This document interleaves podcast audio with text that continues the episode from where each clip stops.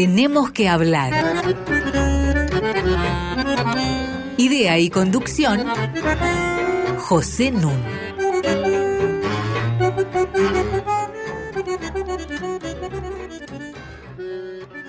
Muy buenas noches. Estoy reunido con Mariana Heredia. ¿Qué tal? Buenas noches, Pepe. Muy buenas noches. Y con José Emilio, alias Gastón Burucúa. ¿Qué tal? Buenas noches y gracias por la segunda invitación del año. Y serán más las que vengan. Y por Nicolás Kiatowski. Hola Pepe, buenas noches. Un gusto estar acá.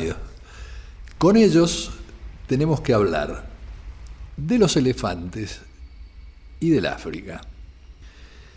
En el programa anterior empezamos hablando más extensamente del tema de los paquidermos.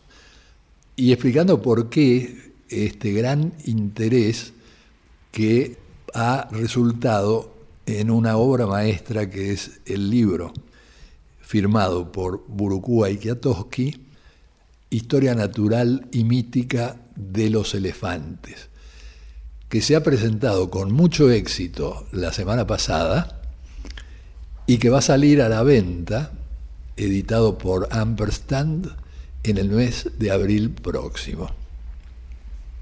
Habían quedado muchos temas pendientes. Yo le voy a pedir a Gastón que se refiera a uno de esos temas que tiene que ver con los elefantes y con la política. La historia del elefante fascista.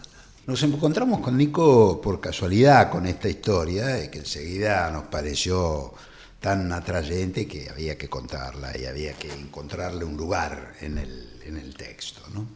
Porque recordad que nosotros nos hemos dedicado más bien al problema del, elefante hasta el siglo XVIII. Y cuando esto ocurrió después de la Segunda Guerra Mundial. Eh, cuando los rusos ocupan Berlín, después de la, de la caída de Hitler, el zoológico de Berlín conservaba algunos animales, algunos ejemplares notables. Entre ellos eh, un, elefante que es trasladado a Moscú junto a, quien lo cuidaba, a su maut. Y lo instalan en una zona de, paseos de Moscú, que es el, distrito de Ugolok Durova. Eh, el, el maut eh, sacaba a pasear al elefante, solía salir con el elefante, porque bueno, ahí es una zona de parques y, y el, público que, paseaba por allí eh, solía tirarle cosas al elefante y mostraba mucha hostilidad hacia el animal porque lo llamaban el elefante fascista, debido a que había estado en el zoológico en, tiempos de Hitler y había, hacían una transferencia, podríamos decir, de la, ideología. Eh, el, eh, siendo tan inteligente y memorioso. Claro, es muy probable que algo de fascista tuviera. O que algo de alemán hablara, quizás. Entonces, eh, el Maut un día resolvió que, había, que ya, ya dominaba la lengua rusa, resuelve interpelar al público y les cuenta la historia del elefante dice que el elefante no tenía absolutamente nada que ver con esas tropelías y que era muy probable que debido a su excelente carácter y a su buena índole, eh, él eh, de, haber podido se hubiese opuesto a la... Entonces a partir de ese momento hay un punto de inflexión Además, él dice es un, es un animal muy cariñoso con los niños y empieza a demostrarlo. Los niños se suben, el elefante los acaricia con la trompa, se, convierte en un, en un elemento fundamental del paseo, a punto tal que pocos meses después es la gran atracción de Hugo Locdurova. Y hay una cantidad muy grande de fotos donde se ve eso. Por ejemplo, ya en el momento de la reconciliación, yendo a un puesto de helados y el heladero le da un helado. Y, eso duró hasta que el elefante murió de, viejo. O sea que eh, hay allí y, dejó de ser. Y dejó de ser. Sí, sí, muere en Moscú. Y de eso dejó de ser el elefante fascista para transformarse en, una, en, el, en el predilecto de los niños. Sí creo que es una historia este, muy linda, extraordinaria. Pero hay otra historia con tintes políticos que puede contarnos acá Claro. Ahora, politólogos tradicionales dirían que se explica porque finalmente son dos totalitarismos, el comunismo y el fascismo, que entonces la transición no le costó al elefante. no, pero, lo que pasa es que ahí el elefante tiene más bien una, una comunicación directa con el pueblo ruso que, bueno, es una entidad que está, creo que más allá de por, por, encima de las autoridades. Es como es una historia de reconciliación, ¿no? En el fondo, a partir de la, de la simpatía y la generosidad del animal y de su, eh, su vínculo con los niños, es como que se sobrepone a, a, toda esa hostilidad que, que, que lo antecedía, ¿no? ¿Y la historia que vos tenés? Mi historia es un poco más triste, creo, pero termina, termina en, reconciliación también, eh, aunque eh, los elefantes terminan, desde el principio son las víctimas de la historia. Es una historia que, que tiene que ver con el Japón eh, imperial, antes de la, de la Segunda Guerra y durante la Segunda Guerra, y que podría remontarse quizás un poco más atrás, al siglo XIX, cuando cuando Japón, como parte de un intento hecho intencionalmente de, de, incorporarse a la modernidad, adopta la costumbre occidental de tener parques zoológicos. Y de hecho, Meiji. claro, exactamente, hasta, si no me equivoco, hasta 1822 no había una palabra especial para, para designar a los animales y recién en eh, es entonces que aparece la palabra Dobutsu, que desde ese momento designa a los animales como un reino separado de lo humano. ¿no? Entonces ahí hay una especie de modernización ecológica del, Japón en ese momento y algunos años después se inaugura el primer zoológico en Tokio, que es el zoológico de Parque Bueno, donde desde muy temprano hay eh, elefantes, tres elefantes que se llamaban John, Tonki y Wanri. Con el correr de, la guerra se produce una identificación eh, orientada desde, desde las más altas esferas del poder imperial entre los animales y el esfuerzo militar del, Japón, hasta el punto de que se crea un memorial de los animales en, esa misma zona y se lleva a los elefantes para que hagan reverencias ante los, otros animales que se habían sacrificado en los esfuerzos militares del Japón imperial. Sin embargo, con el, correr de la guerra y cuando la, situación se vuelve cada vez más penosa para el imperio, eh, se toma la decisión de sacrificar a todos los animales del zoológico de Parque Bueno, entre ellos a los elefantes.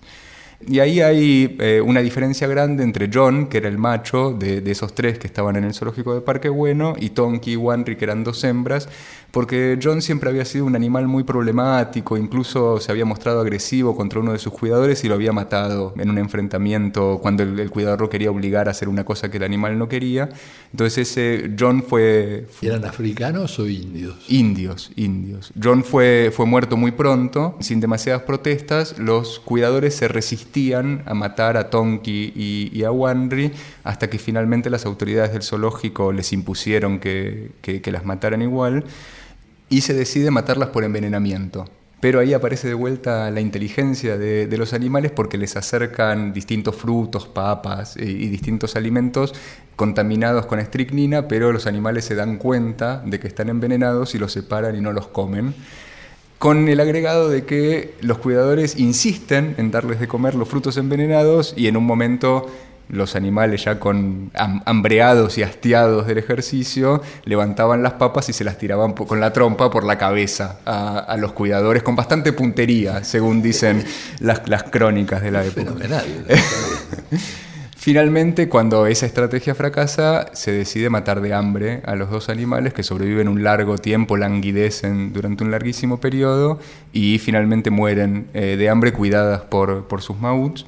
Y desde ese momento pues, se, decide, como parte de esa ideología imperial que buscaba mostrar el sacrificio de los animales también como parte del sacrificio militar de toda la nación japonesa, se, se, despelleja a los elefantes y se usa la piel de los elefantes para hacer uniformes para los soldados del ejército.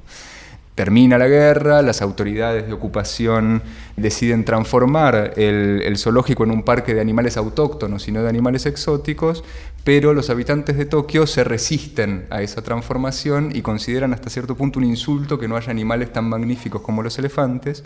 Y acá es cuando termina la historia con una suerte de reconciliación porque finalmente las autoridades japonesas se ponen en contacto con las de la India y las de Tailandia que envían dos elefantes para recuperar a esos animales perdidos y el propio Neru viaja a, Japón con Indira, le pone a, la elefanta que, regala a los japoneses el nombre de su propia hija, y les dice a los japoneses, les cuenta el papel que tienen los elefantes en la India, cómo son animales benévolos, que simbolizan la buena voluntad entre los japoneses y, los indios. Y entre ese momento y el momento en que muere Indira 10 años después, se, calcula que 10 millones de japoneses visitaron el, zoológico de Parque Bueno y fueron a ver a, Indira regalada por, por. Bueno, una hermosa historia, ¿no? Hermosísima, sí, sí. Vamos a hacer eh, una pausa musical. Hoy vamos a dedicar los intermedios musicales a un excelente compositor y también intérprete carioca llamado Ernesto Nazaret, que falleció en 1934, es decir, unos pocos meses antes que Gardel. Sus composiciones, como decía Darius Miló, que lo admiraba, están siempre a caballo entre la música clásica y la música popular. Y él se consideraba el creador del tango brasileño que es una mezcla de lloros con otros ritmos, y escribió más de 100. El más lindo de todos, el más popular, se llama Odeón. Y vamos a interpretarlo con algo que tiene que ver con los elefantes. El desconcierto en los rostros de mis amigos me lleva a aclarar rápido el tema. En el programa anterior habíamos mencionado a Paul Barton, el pianista que había dejado parte de su carrera para dedicarse a tocar para los elefantes. ¿Recuerdan? Sí, sí, sí. Bueno, ahora Paul Barton va a tocar para nosotros Odeón de Ernesto Nazaret.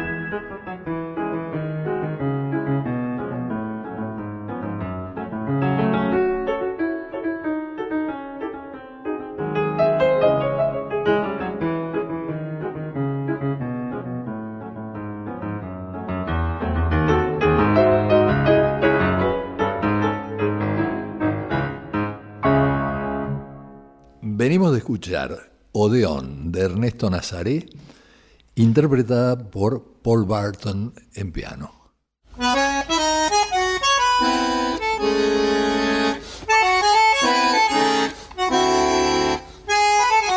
Seguimos con José Nun.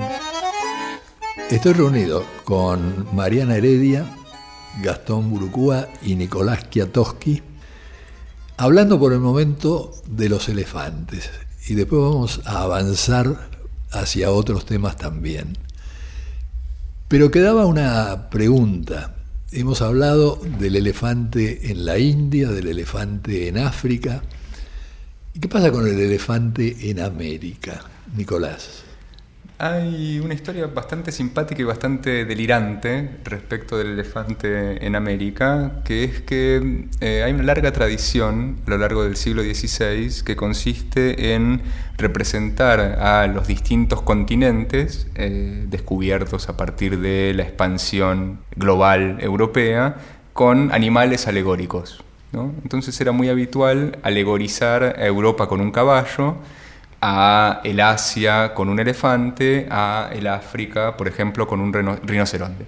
Una cosa muy curiosa ocurre en 1594, cuando un cartógrafo holandés que se llamaba Petrus Plancius, en un atlas que publica en ese año, decide incorporar una quinta parte del mundo, que es la Tierra Austral incógnita, a la que él llama Magallánica. Habían llegado las primeras noticias de el arribo de los europeos a la Tierra del Fuego, se había empezado a representar a esa Tierra austral con un tamaño mucho mayor del que realmente tiene por una, una, cuestión lógica de simetría. Se suponía que si había una gran masa continental en el norte, tenía que haber otra masa continental equivalente en el sur. Entonces esa tierra se llamaba la Tierra Austral Incógnita. Y Plantius, en este, en, este atlas que publica en 1594, decide alegorizar a esa tierra austral incógnita, la que llama Magallánica, con un elefante. Em, no solamente eso, sienta a la Magallánica sobre un elefante, sino que además decora el paisaje de la Tierra del Fuego con un larguísimo, enorme ejército de elefantes que pueblan a la Tierra del Fuego y a la Tierra Austral incógnita. Por el aspecto de esos elefantes, ¿te podés imaginar si son de la India o del África? Estamos casi seguros de que son elefantes eh, asiáticos, por varios motivos. En primer lugar, porque ya Pigafetta, en su diario de viaje que lo había llevado a la Tierra del Fuego, había incluido un relato que él presumía verídico, en el cual recuperaba una tradición india, asiática, de un ave que capturaba a un elefante y lo llevaba volando hacia su nido, digamos. ¿no? El ave garuda que captura eh, a, uno, a un elefante y lo, lleva eh, volando por los aires. Esa idea de Pigafetta había sido ilustrada por varios grabadores europeos que representaban la circunnavegación del globo y ponían cerca de la Magallánica a un elefante siendo transportado por un ave.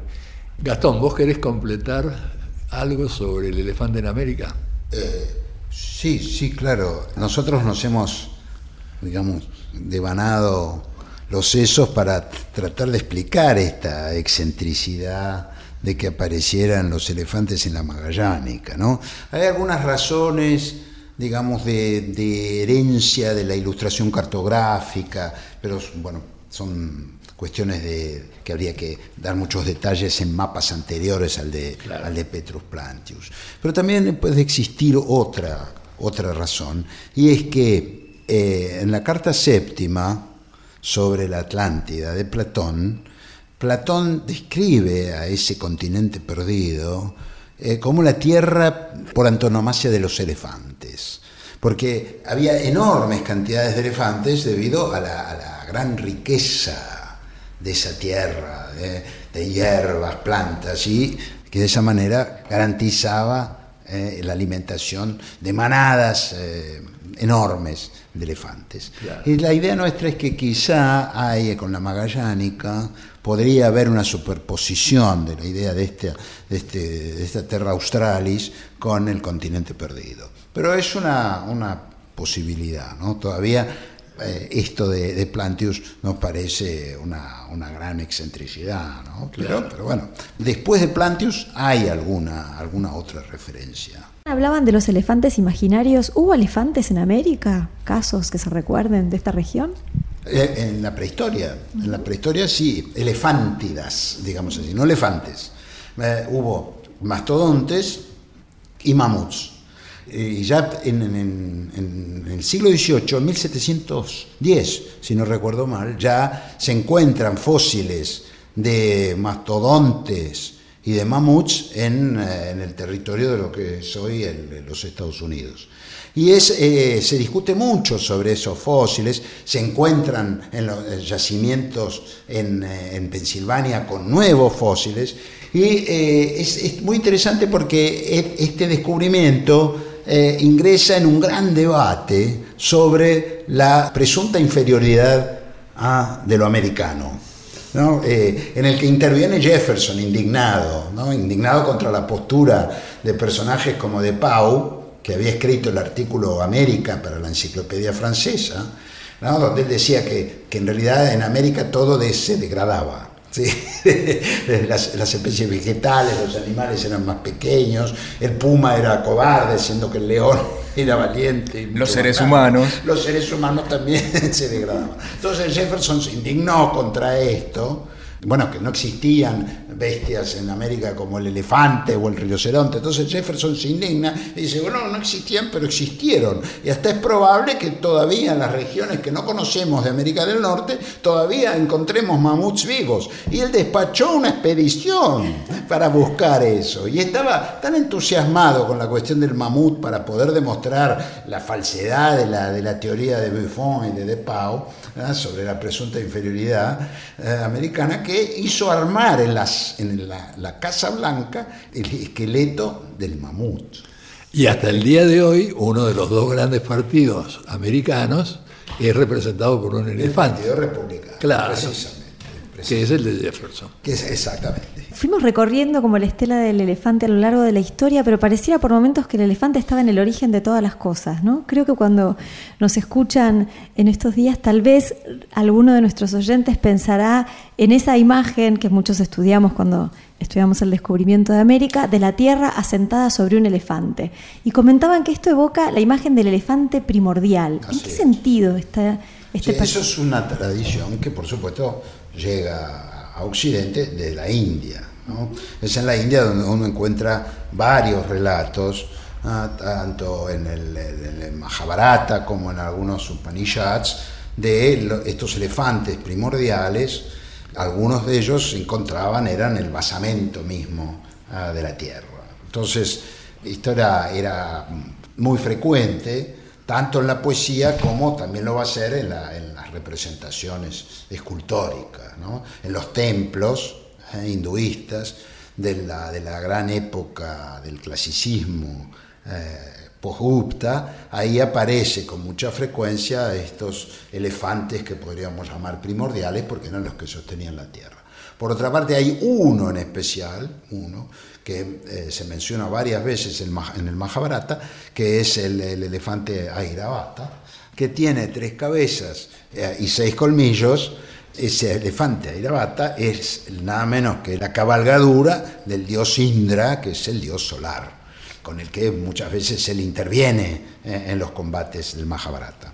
Y hay un elefante primordial en África también. Eh, eh, eso lo conoce mejor Nico, puede hablar más. Hay en, varias tradiciones folclóricas, sobre todo del este del África, hay ejemplos de estos elefantes primordiales. Bueno, de esto hablamos en el bloque que viene y ahora escuchemos una composición de Ernesto Nazaré.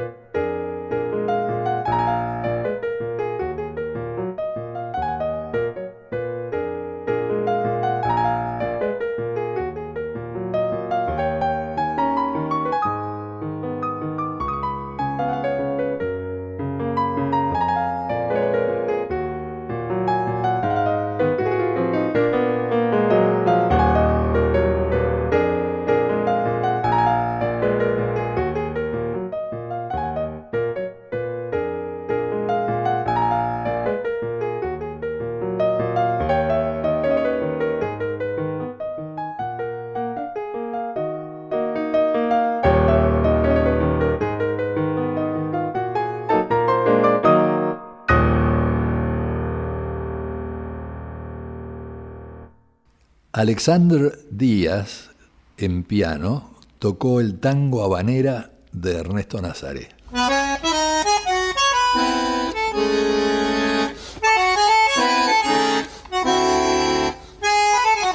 Seguimos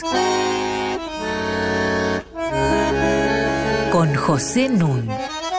Tenemos que hablar arroba radionacional.gov.ar para que ustedes nos envíen sus comentarios.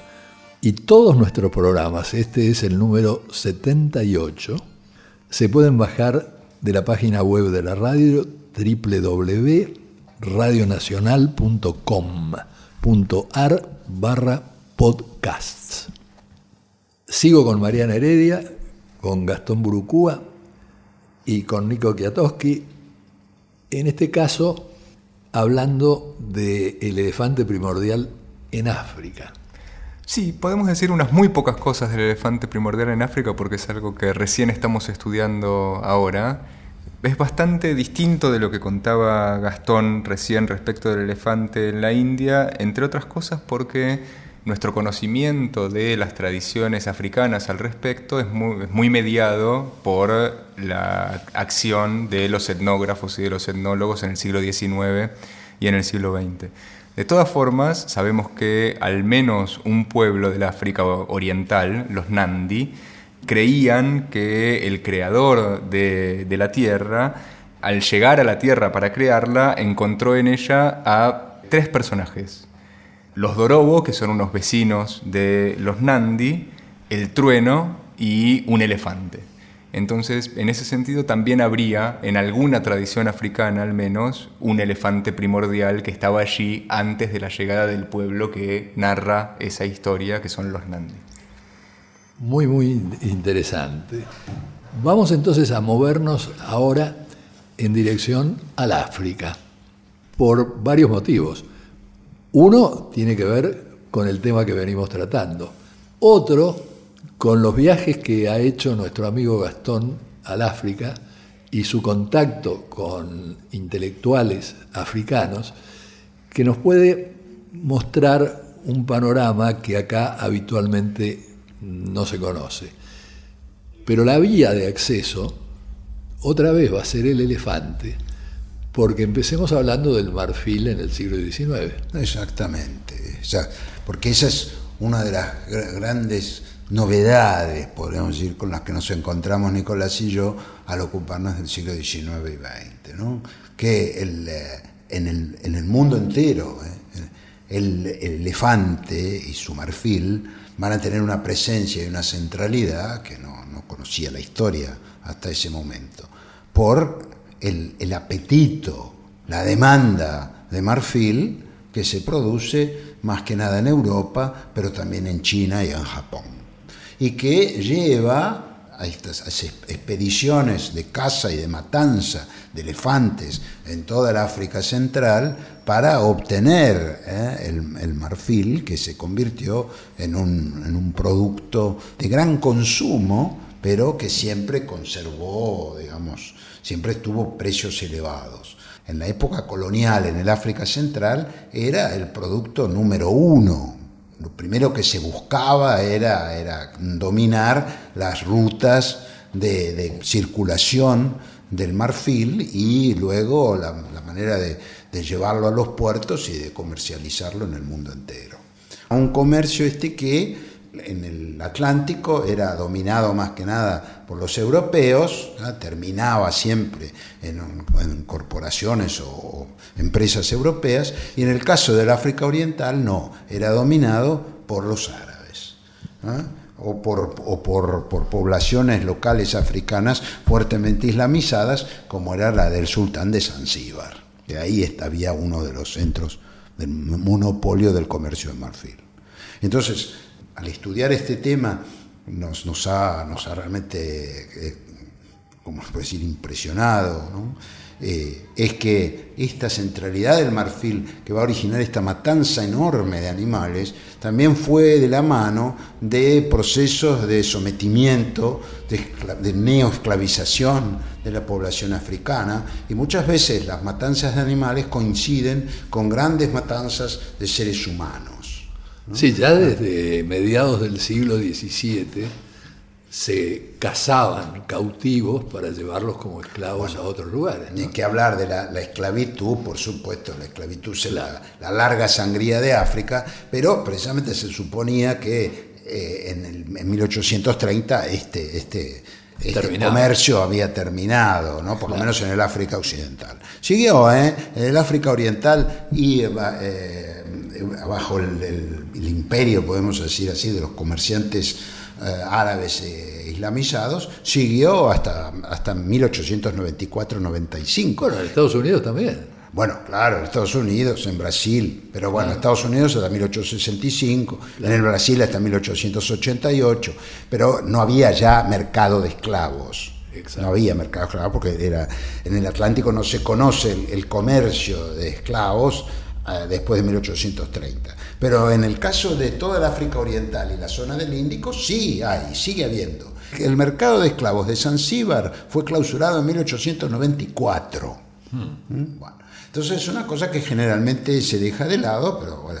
Ahora, el marfil, digamos, este comercio de marfil al que va asociado también una explotación humana aplastante, va a dominar todo de 1870 hasta la Primera Guerra Mundial, va a ser el centro, podríamos decir, de la explotación capitalista ah, del África ocupada por las potencias europeas. Y lo que decías, Gastón, es que un poco esta historia trágica de los elefantes y del marfil anticipan la historia trágica de África en el siglo XX. Es en realidad el punto de partida, es el umbral, porque el papel que tuvo el marfil en este periodo lo van a tener luego materiales que se van convirtiendo cada vez más en materiales estratégicos. Primero el caucho.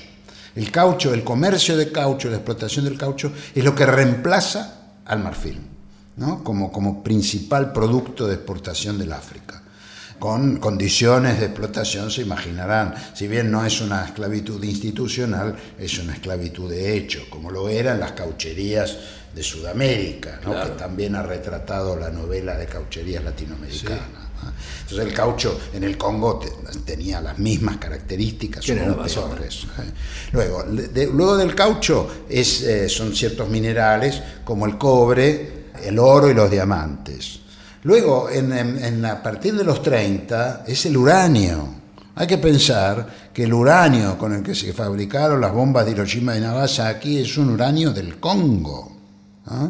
O, por ejemplo, un caso único es el del uranio de Gabón, porque hoy hay una, una mina de uranio en Gabón que parece haber sido un caso de reunión natural y espontánea de masa crítica que dio lugar a una explosión atómica espontánea, ¿sí? ubicado hace millones de años, ¿no? Pero bueno, es, para dar cuenta de la riqueza de uranio en el África. Y después del uranio es hoy el coltán, ¿no? que es ese, mineral ¿eh?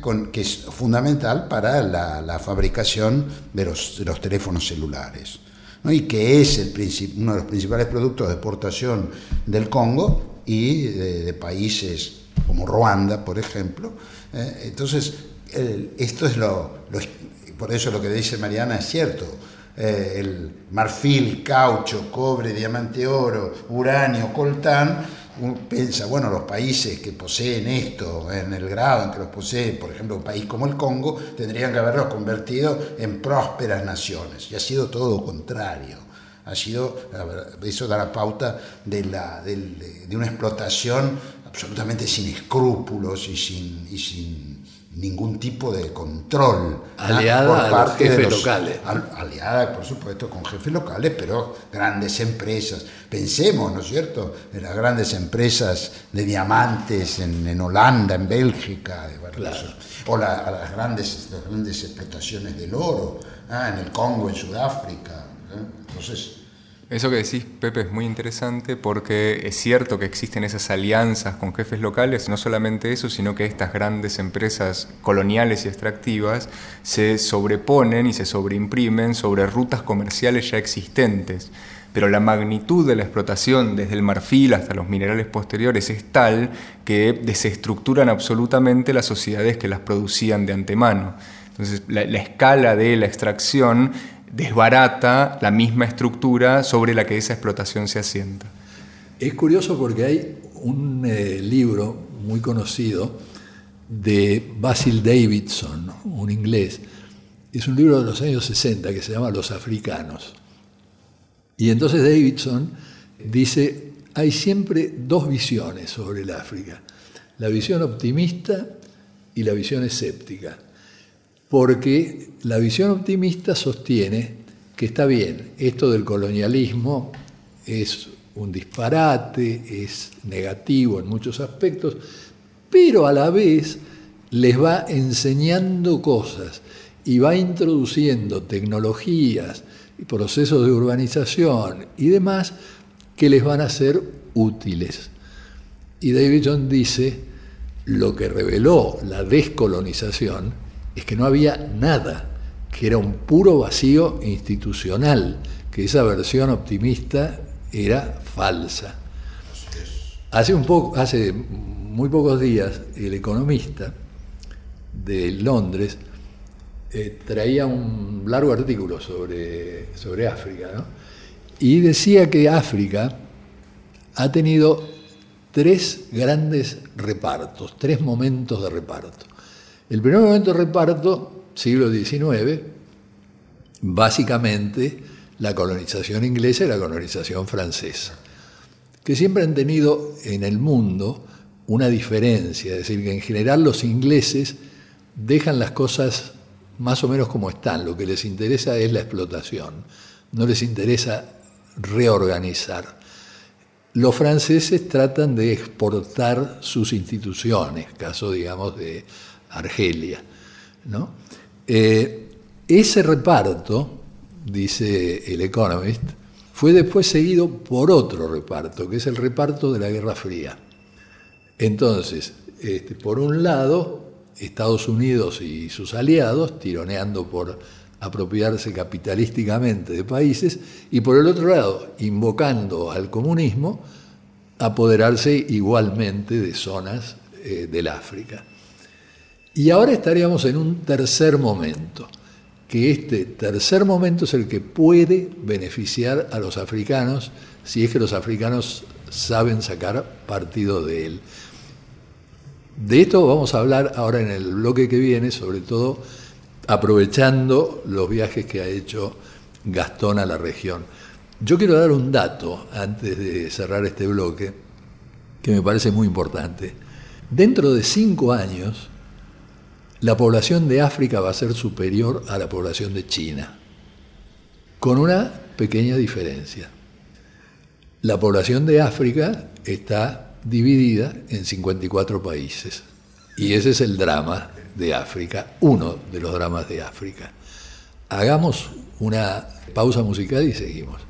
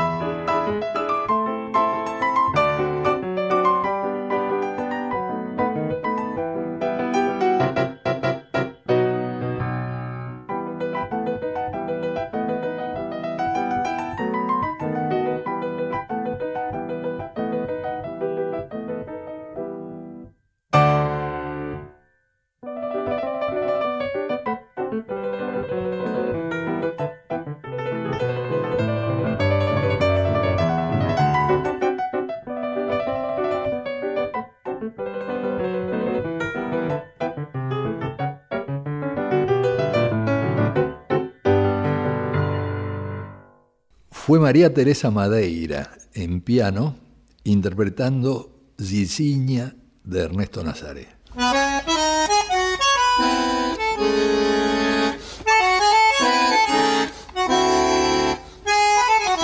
Seguimos con José Nun. Quedamos en hacer una referencia en este bloque a la situación actual de África, en la medida en que, insisto, se puede generalizar sobre 54 países. La mayor parte de las reflexiones se hacen sobre el África subsahara. Y ahí otra vez, lo que decía Davidson, hay visiones optimistas y visiones escépticas. Confieso que la mía es muy escéptica, sobre todo porque no se ven en el horizonte figuras de la estatura de Kruma, de Nyerere, de Lumumba y Mandela. Y esto hace que el mosaico que es África hoy en día, primero tenga grandes dificultades para formar estados-nación, precisamente por las diferencias étnicas internas a cada una de estas subdivisiones. Pero en segundo lugar, tampoco tiene tanto sentido porque lo que importa es algo que ya decía Nyerere en los años 60, lo que hay que formar es uniones, ¿no es cierto? Uniones comerciales, uniones aduaneras. Y eso es lo que no está necesariamente ajustado a los intereses de las potencias que se reparten o tratan de repartirse hoy en día África.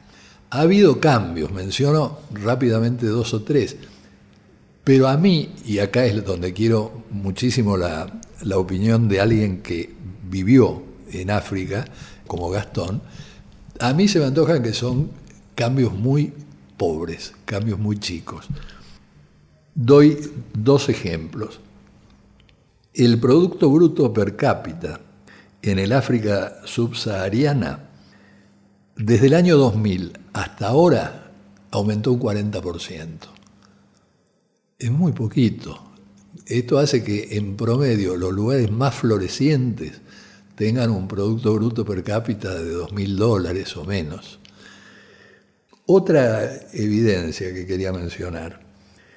En 1997, el 70% de los partidos gobernantes se habían perpetuado en el poder y obtenían más del 60% de sus votos por el voto cautivo de los campesinos dominados por sus jefes locales. 70% de todos los partidos en el poder. 20 años después, el 70% ha bajado al 50%. Bueno, parece que todavía estamos lejos de alguna meta encomiable. Sobre esto, tu experiencia directa con los intelectuales africanos, con su visión de futuro, ¿los abruma todo esto que está pasando? los alienta a la lucha, los invita a emigrar. ¿Cuál es la situación que vos percibiste? No, yo diría que no es uniforme. Eh, y muchos de los, de los colegas africanos que he conocido trabajan fuera de la África. Pero hay otros que no, que han permanecido. Y aún aquellos que están fuera, yo diría que que mantienen lazos indestructibles con sus patrias de origen y que aspiran a, poder, a poder regresar, sí, eh, y a, construir, vamos, alternativas políticas y culturales. ¿ah? ellos son muy conscientes de, los, de los desequilibrios y de las, de las catástrofes cotidianas ¿eh? que viven sus países. Eh, te diría que pocas veces me he encontrado con, una calidad, eh, calidad humana e intelectual tan homogénea y tan elevada, ¿no? Como con estos colegas que por lo menos hablan para empezar, cinco o seis lenguas, es decir, que eso ya los coloca en una, Claro. eh, ¿verdad? en una vanguardia, que son el, el francés, el inglés, la lengua eh, étnica ¿no? de sus lugares de origen y la lengua predominante eh, en su país. Entonces, ya son cuatro, y bueno, y después de sus viajes hablan el alemán o el italiano, el castellano poco, debo decir, por desgracia. Pero, pero digamos, son cinco lenguas que hay ahí en, en danza. Entonces eso les da una plasticidad mental ¿eh? extraordinaria y envidiable para, para mí. Eh, eso, eh, y después que todos tienen educaciones muy, muy robustas que han obtenido en, en, universidades, tanto en las mejores universidades africanas, como puede ser la Universidad Católica de Nairobi, por ejemplo, o eh, la Universidad Anta Diop de Dakar, son grandes universidades y después se han, se han preparado en el mundo entero, ¿no? en Alemania, Estados Unidos. Así que ahí yo veo que hay un, un fermento. Sí, un fermento y un filón de... Y además son muy conscientes, ¿no? Y todo lo que ellos te manifiestan es que el, primer, el principal problema del, del África, pero abordable, es el de la descolonización.